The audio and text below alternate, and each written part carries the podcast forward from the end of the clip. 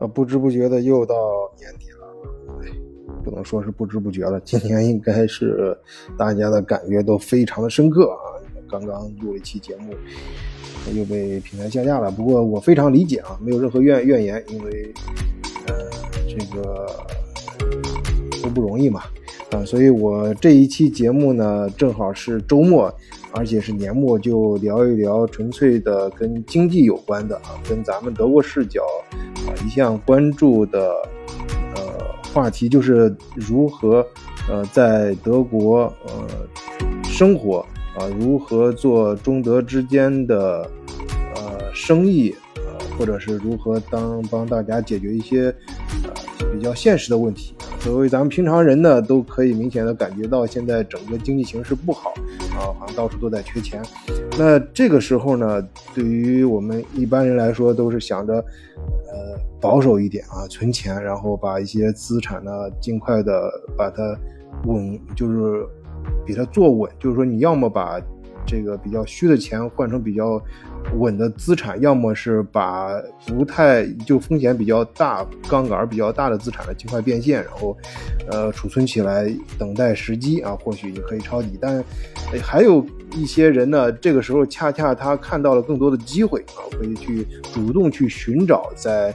这个经济大势不好的时候，寻找自己的投资小环境。啊，大环境不好不意味着小环境不好。那有的人就是这么牛啊！那你去，你可以看历史上很多次整个经济萧条的时候，成立的那些公司，往往还都很厉害。啊，比如说，你看大家都知道的迪士尼成立于一九二九年，啊，那就是。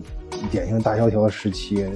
美国股市崩盘，大家只要咱们在中国学过中学历史的，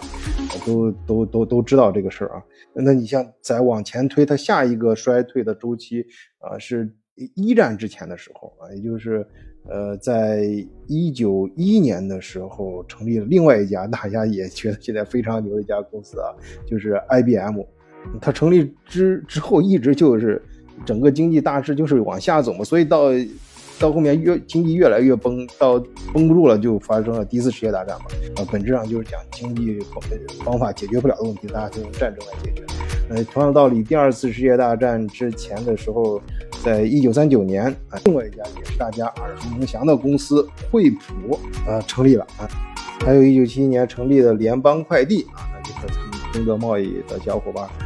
肯定用过，肯定知道这个快递公司啊。呃，他在一九七年的时候，七十年代这个石油危机乱七八糟的，其实整个经济也是呃非常的不好。还有一九九八年成立的谷歌，啊，还有二零零四年的 Facebook，啊，Facebook 今今年搞那个元宇宙，好像这两年不是特别的成功，虽然很多人看好。当然说这些都是就是非常典型的例子啊。啊，不过我觉得对于我们平常老百姓来说，它其实参考的意义不大。但是我觉得很有意思的逻辑，就是在呃整个经济大环境不好的时候，对于有些人啊，特别是你认为自己很常很有特质啊，很有与众不同的气质的这类这些啊比较逆天的啊这这就是啊，或许对你来说可能是一个机会啊，可能是逆势翻盘。我这不能说逆势翻盘，应该说是其实，在在这个大的经济环境不好的时候啊，反而会让人对于有些东西看得更透，哎，这就是在在因为在泡沫的时候，那可能各种虚的东西特别多，哎，那在在这个经济不好、各种泡沫退之后啊，就是咱们平常不是经常说那就越就是笑话嘛啊，说退潮之后就知道谁在裸泳，反正这个换一个角度看啊，就是我们在这个很多泡沫取消之后，大家。往往能看到一些真实的东西，哎，这这这时候可能能真正的看到一些有价值的东西。那对于那些，哎，所谓抄底啊，就是卯足了劲儿，在这个时候想抄底的人，可能这时候他会能能够把有些呃真正他能的机会呢，可能能看得更准啊，下手呢可能也会力度更到位。呃，当然这个啊，这必须强调啊，我在这节目里不是说呼吁大家去投资什么的。大家就是德国视角的，就是平常老百姓随便呃聊聊天啊。看到没看到最近德国德国视角这个看到德国的一些数据嘛，跟大家随便聊一聊。就是最近德国这个呃投资总署呢，它发布了呃，他们的报告这个数字的有一点让跟大家的直觉相反，因为这几年其实，在德国的投资啊，呃的情况，哎，不仅没有因为疫情而衰退，反而看上去从数字看上去好像比往年更好一些啊。你比如说，嗯，在呃疫情的第二年，就是二零二一年，比前一年。要好，那我估计可能这个好是因为 二零二零年疫情刚来的时候，这个受打击太太大了，可能往下降比较多，然后往上往回升吧。那具体的数字就是看，在二零二一年的时候，总共有一百零六家外国公司在德国，哎，不仅没有因为疫情撤，呃，撤了，而是反而是在。德国呀，扩大了他们自己的据点哎，小基地啊，在德国建立分公司啊或者办事处啊什么的，这个规模反而在扩大，而且这个数字呢，在二零二二年，就是今年呢，又增长了百分之七。对于对于就比较有雄心壮志的这些大公司来说，就是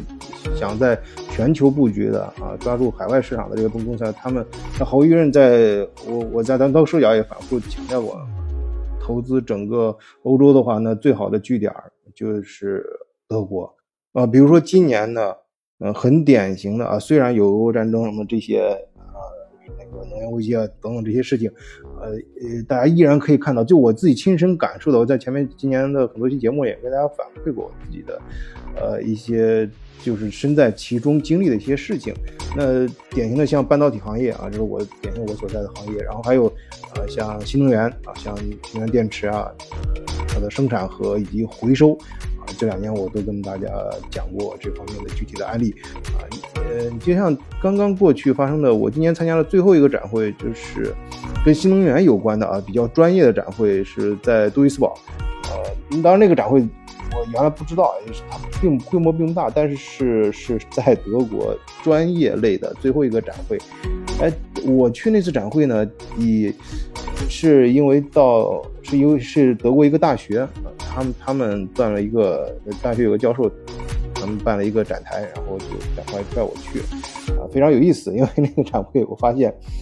就是我让我没预想不到的是，很多中国公司，因为在他上一个我是在巴黎刚刚参加新能源有关的展会，他那那那里面就是很少中国公司，由于这个受疫情的影响，在，但是上一个在在就是刚刚参加这个是在杜塞尔，但是那几天疫情还没有放开啊，完全没有放开，那个展厅里面已经有大批的中国公司，也就是说咱们中国公司啊，他们的嗅觉是非常灵敏的。就是一定要抓住这次机会啊！那明那而且里面谈到里面 还有一件很有意思的事情，里面居然发现了几个呃听友，非常惭愧啊！因 为我平时说起来让大家比较失望，因为德国视角咱们一直呃就是做的并不大，更新的也不是那么勤啊，主要是想就我我我我我还是强调那句话，我并不想把这个。就是咱们这个听友群做的多做的特别大，就是我希望就是真正的，呃，就首先是我自己觉得做这件事挺有意思啊，接着去做。然后另外呢，就是就有关的人进来就行了。因为现在我觉得根据现在的环境，你你真你真正火了，或者是真正做的做的粉丝量太大的时候，也不见得是什么好事儿。就是这么说吧，就在咱们都是要平台上，你认识，呃。有不能说有用的朋友啊，或者是认识认识你觉得应该认识的朋友，比你认识更多的朋友，我觉得意义更大。也就是说，其实咱们德国视角，咱们说德国的一些优点啊，品质有一个有一些比较好的逻辑，我是比较推崇的，就是质量啊比呃数量更重要。哎，对于咱们德国，哎，这个气质啊，比较符合咱们德国的气质，就是咱们不不求太大的量，求的是质量，求的是稳，能够持续长久的发展。在在这次展会上呢，也跟很多一些中国的朋友交流，那他们很多都已经往往基本上吧，几乎所有都已经预定了明年在德国的新能源方面的呃展会的位置啊，而且规模都更大啊，投资更多。呃，那么对于中国的投资者在德国目前是一个什么状况呢？来，我们从另外一个角度去看一下，就是把它维度拉高，在对于呃今年来说，在德国，呃，整个投资的来源地啊，排名第一的肯定是还是美国。那为什么说还是呢？他咱们德国视角老听友都知道，我往往每年都会去讲的德国，呃，嗯，投资来源国的排名。啊，以前曾经中国最好的时候排到第二，但是今年不是，今年第二是英国啊，第三是离德国最近的法国，呃，第四呢也不是中国，中国已经在前十名之外了。那这个有情可原，原因相信大家都理解。也是估计也是因为同样的原因，就德国人预预测，明年中国公司肯定会卷土重来啊，肯定会，我估计，呃，以咱们中国人这个干劲儿吧，明年肯定。会迅速又会冲到前几名，啊，因为因为咱中国人眼睛都非常毒呀，那那你都肯定要得欧洲，因为对于咱们做一般的或者说大部分产品来说，利润最高的能拿到最高利润的就是欧洲市场，甚至比美洲比北美市场拿到的利润还高啊，因为北美它本身的特质嘛，在一个本身这个在整个北美经济区啊，它的税啊，还有各方面还有本本土都非常厉害，所以。你你想拿到这个的，但是对于欧洲啊，很多是高福利国家，很多都是高福利国家，所以在欧洲市场上东西更能卖得上价。